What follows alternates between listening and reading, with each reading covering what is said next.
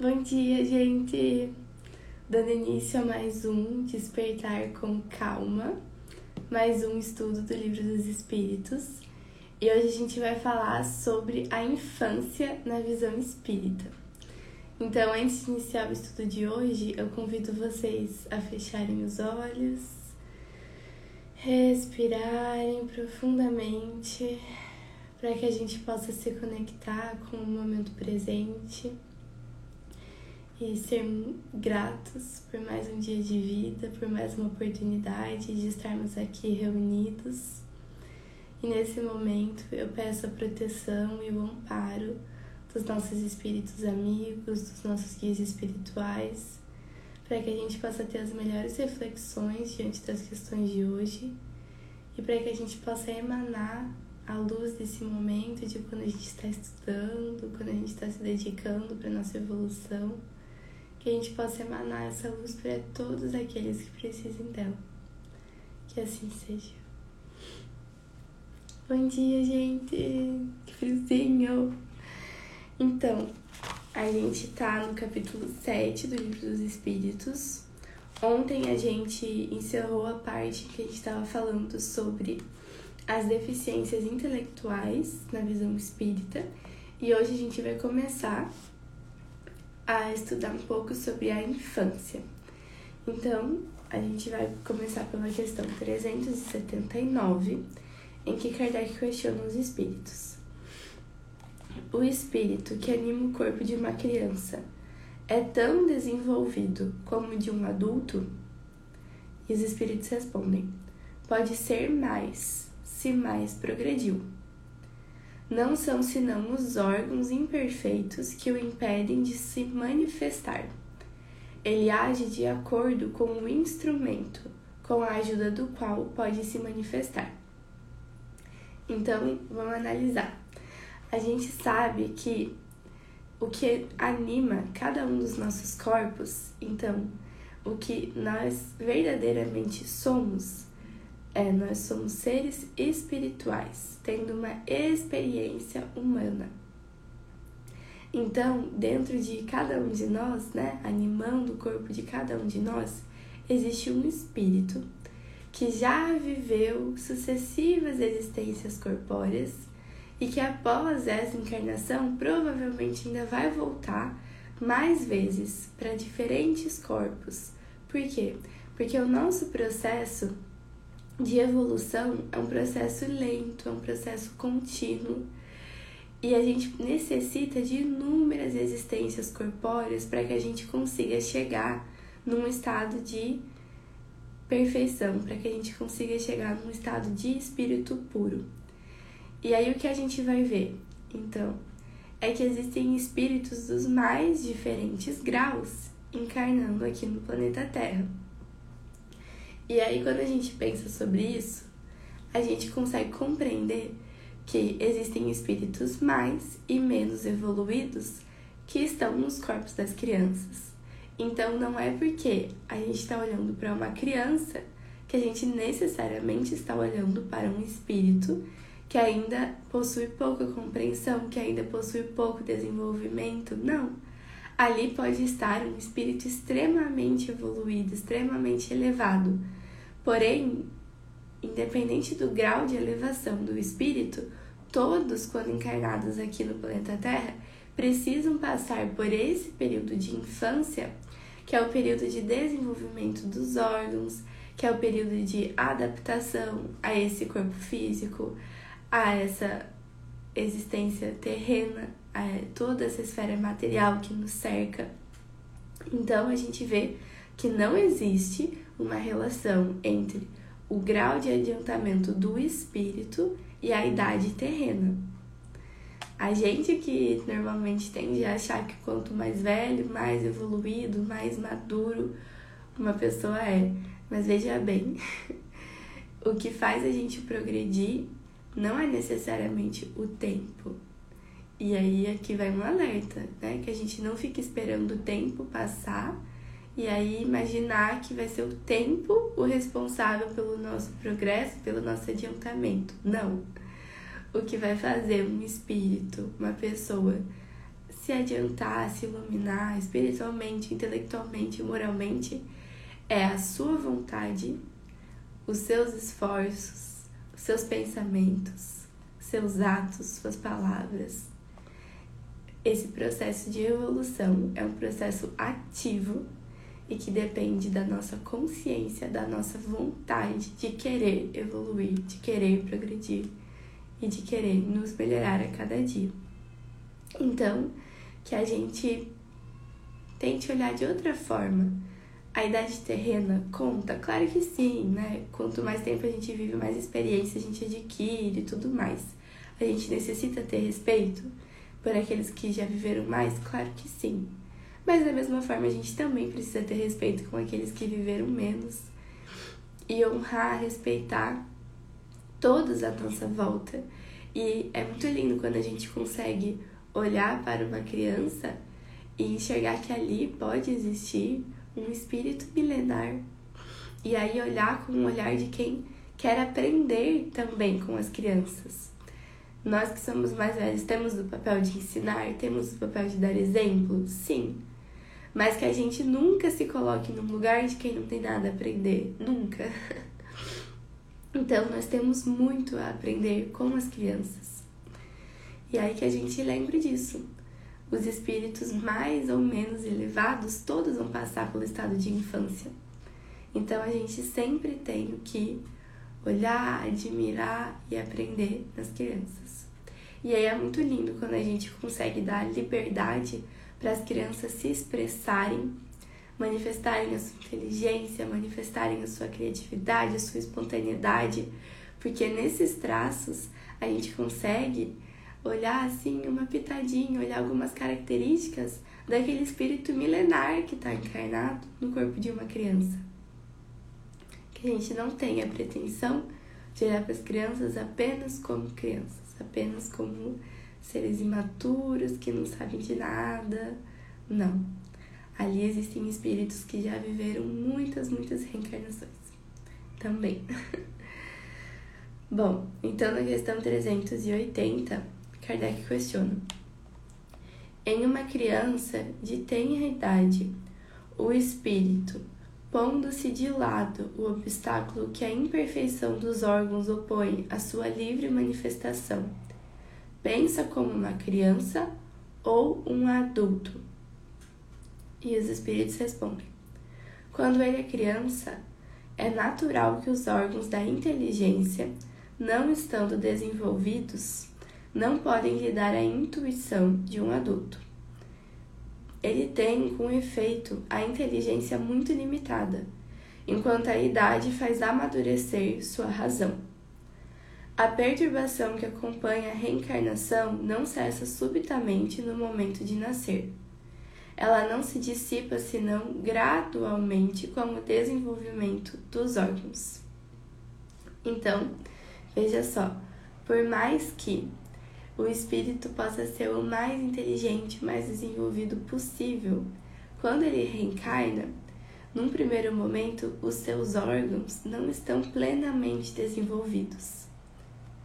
Então, ele precisa desse tempo, desse período de tempo que compreende a infância, para que o seu sistema nervoso, para que todos os seus órgãos consigam atingir o seu grau máximo de desenvolvimento e que a partir desse desenvolvimento, desses órgãos, ele consiga expressar a sua inteligência, o seu desenvolvimento, a sua maturidade espiritual através então desse corpo carnal.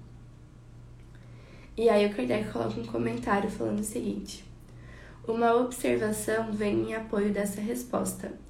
É que os sonhos em uma criança não têm o caráter dos de um adulto. Seu objeto é quase sempre pueril, o que é indício da natureza das preocupações do espírito. Então Kardec coloca um comentário falando que além das características dos pensamentos das crianças serem diferentes dos pensamentos dos espíritos, normalmente as características dos sonhos também são. Então é que a gente vê que realmente necessita desse intervalo de tempo e por isso a importância da infância para o desenvolvimento completo do corpo físico que vai permitir a expressão do corpo espiritual que está ali reencarnado. Então, na questão 381, Kardec questiona: Morrendo a criança, o espírito retoma imediatamente o seu vigor anterior? E os espíritos respondem: Ele deve retomá-lo, pois está desembaraçado do seu envoltório carnal. Entretanto, não readquire sua lucidez anterior, senão quando a separação for completa, quer dizer, quando não exista mais nenhum laço entre o espírito e o corpo. E aqui, olha só que interessante, a gente já viu quando a gente estava falando sobre o processo de retorno à vida corporal, que quando começa a ligação entre o espírito e o corpo físico, essa ligação começa no momento da concepção. Então, essa ligação começa no momento em que o óvulo se junta ao espermatozoide. Ali, liga-se o perispírito àquele corpo físico, como que fosse um cordão de prata, a gente chama, um cordão muito fino. E aí, com o passar do tempo da gestação e depois com o passar do tempo da infância, esse laço vai ficando cada vez mais forte. Então, o que a gente vê é que no início da gestação até o nascimento, esse laço ainda é muito fraco. Tanto é que o espírito ainda consegue romper esse laço. E aí, o que a gente vê no momento da infância é que, apesar dessa ligação já estar totalmente estabelecida, ainda o espírito guarda muito das suas lembranças da vida espiritual. E ele ainda necessita de mais ou menos os espíritos nos trazem ali uns sete anos para que ele esteja totalmente com a sua consciência aqui no mundo material, para que esse véu do esquecimento se dê por completo e para que essa ligação do espírito com o corpo físico realmente esteja muito firme. Então, nesses primeiros anos da infância, o espírito ele ainda tem muitas impressões do mundo espiritual. Tanto é que a gente vê que normalmente as crianças têm a sua mediunidade mais desenvolvida. E é muito lindo quando a gente para para realmente ouvir uma criança e ver quanto conhecimento ela nos traz e quão, quão espontânea, quão criativa ela é. Muitas vezes isso está ligado com o fato dela ainda ter uma ligação muito forte com o mundo espiritual. Então, quando morre uma criança, que é o que Kardec questiona nessa criança, é mais fácil esse seu desligamento e é mais fácil esse seu retorno para o mundo espiritual. Mas aí, como acontece com qualquer tipo de desencarne, ela só vai ter plenamente a consciência de estar no mundo espiritual quando se desligarem todos os laços físicos. Bem, na questão 382, Kardec questiona: Sofre o espírito encarnado durante a infância com o constrangimento que lhe impõe a imperfeição de seus órgãos? E os espíritos respondem: Não. Esse estado é uma necessidade, é natural e segundo as vistas da providência. É um tempo de repouso para o espírito. Então Kardec questiona se o espírito sentiria constrangimento por não estar com as suas faculdades plenamente desenvolvidas. E a resposta é que não, e que inclusive esse estado da infância, em que os órgãos estão todos se desenvolvendo, nosso sistema nervoso central ainda está se desenvolvendo, a inteligência, a maturidade, tudo isso, então esse momento é como se fosse um repouso para o espírito. E é por isso que o momento da infância é um momento tão leve, Bem, na questão 383, Kardec questiona: qual é, para o espírito, a utilidade de passar pelo estado de infância? Então, qual seria a utilidade da infância? E os espíritos respondem: o espírito, encarnando-se para se aperfeiçoar, é mais acessível durante esse período às impressões que receber e que podem ajudar o seu adiantamento para o qual devem contribuir aqueles que estão encarregados de sua educação. Olha só que interessante, eu acho que aqui a gente chegou na parte mais importante do estudo de hoje, que é o seguinte: qual é a utilidade do estado de infância? E aí o que os espíritos nos trazem é que nesse momento da infância é o momento de toda a encarnação em que o espírito vai estar mais acessível para novas impressões. E aí a gente entra na parte da responsabilidade dos pais e daqueles que convivem com as crianças nessa questão de influenciar, nessa questão de educar, de dar exemplos para o adiantamento do espírito. Então, em toda a nossa existência carnal, o momento em que a gente está mais abertos para receber conhecimentos, para aprender, para nos aperfeiçoar, esse momento é na infância. E aí a gente entra numa questão super importante que é o seguinte: não existe acaso e não existe, por mais que na nossa cabeça exista uma gravidez que não foi planejada, no mundo espiritual isso não existe. Então, um pai e uma mãe, sempre que uma mãe engravida e, e o pai está fazendo parte desse processo, os dois aceitaram essa missão de serem pais e de receber aquele espírito. E aí, no momento em que eles aceitaram, eles se comprometem justamente com essa questão da educação, do cuidado daquele espírito. E aí, nesses primeiros anos da infância, até o espírito atingir um grau de maturidade, é de extrema importância tudo aquilo que os pais vão expor à criança. Então, é necessário que a gente tome muito cuidado com quais palavras a gente vai estar tá falando perto de uma criança, quais filmes a gente vai pôr para aquela criança assistir, quais músicas e o mais importante, qual é o exemplo que a gente vai estar tá dando para aquela criança. Então, assim como também é muito importante escolher a melhor escola, escolher os melhores círculos de convivências, é extremamente importante o exemplo moral que os pais vão estar dando para aquela criança. E aí, imagina, todos nós chegamos aqui, se estamos reencarnados, é porque somos espíritos imperfeitos, então é porque a gente tem muito a aprender e progredir, todos nós. E aí, esse momento da infância é o momento em que a gente consegue fazer essa curva de forma mais rápida, porque é o momento em que o espírito mais está aberto a novas impressões, a novos conhecimentos. E aí esses, essa influência dos pais vai ser extremamente importante para fazer um molde daquele espírito que está reencarnando e para auxiliar no seu processo evolutivo. E o que a gente vê que os espíritos nos contam é que quando existe o retorno para o mundo espiritual, existe como se fosse um questionamento aos pais de o que você fez com aquele filho que lhe foi entregue. Então existe uma responsabilidade muito grande. E aí, quando a gente está falando de todo esse processo de aprendizado, de exemplo que os pais necessitam dar para o filho, a gente entra numa questão que é sobre a educação religiosa e a educação espiritual. Então a gente vê muitas vezes que existe essa ideia de não impor uma religião aos filhos para deixar com que eles escolham no momento em que eles estiverem maduros o suficiente para isso. Mas olha só quando a gente para para analisar. Como pais, como pessoas que estão ali influenciando na educação daquela criança, a gente tende a escolher tudo no momento da infância. Então a gente escolhe quais vão ser os alimentos que aquela criança vai ingerir, a gente escolhe qual vai ser a melhor escola, a gente escolhe quais vão ser os livros, quais vão ser os filmes que a gente vai apresentar para ela.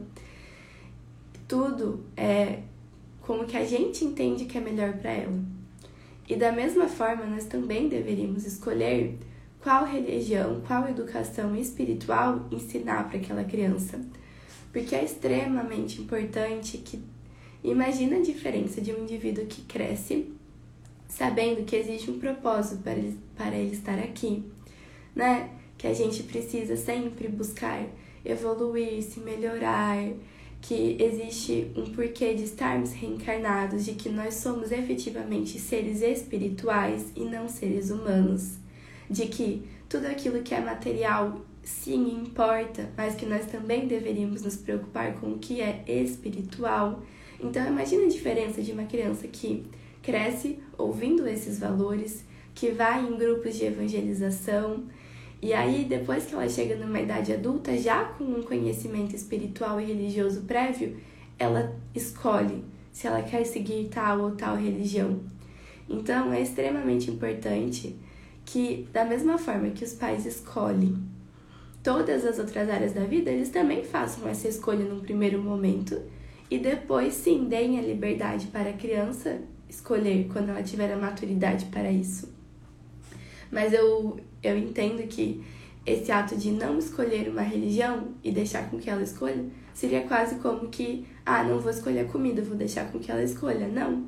Uma criança ainda não tem a maturidade suficiente e ela necessita desse amparo dos pais. E aí, se os pais escolherem aquilo que eles acham melhor, aquilo que eles têm compreensão naquele momento, com certeza aquele conhecimento vai ser útil para a criança. E aí, depois, se ela escolher diferente, escolheu, tudo bem. Mas o importante é que ela teve uma base de conhecimento espiritual, de conhecimento moral, vindo de casa. E aí, isso vai fazer toda a diferença na questão da evolução, do aprimoramento daquele espírito que nesse momento da infância está aberto a essas impressões. Bem, então na questão 384, Kardec questiona: por que as primeiras crises da infância são de choro? E os espíritos respondem: para exercitar o interesse da mãe e provocar as atenções que lhe são necessárias. Não compreendes que se ela tivesse apenas crises de alegrias, quando ainda não sabe falar, poucos se inquietariam com suas necessidades? Admirai em tudo a sabedoria da providência. Então, por que é que a criança tem essas necessidades de chorar e de expressar suas necessidades através do choro? Justamente para que ela chame a atenção e chame o cuidado dos adultos. Então, olha como nos mínimos detalhes existem a sabedoria da providência Imagine que uma criança só ficasse rindo e feliz o tempo inteiro. Talvez a preocupação dos pais com relação a essa criança fosse muito menor. Então, a gente ainda necessita, nesse grau evolutivo que a gente está, dessa percepção como se fosse de um sofrimento para surgir essa vontade, esse incentivo de auxiliar.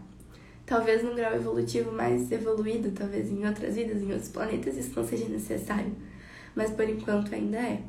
E tá aí o porquê das crianças serem delicadas, chorarem, para despertar na gente esse incentivo de cuidado.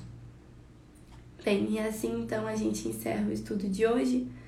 Amanhã a gente continua pela questão 385. Eu desejo um dia maravilhoso para todos nós.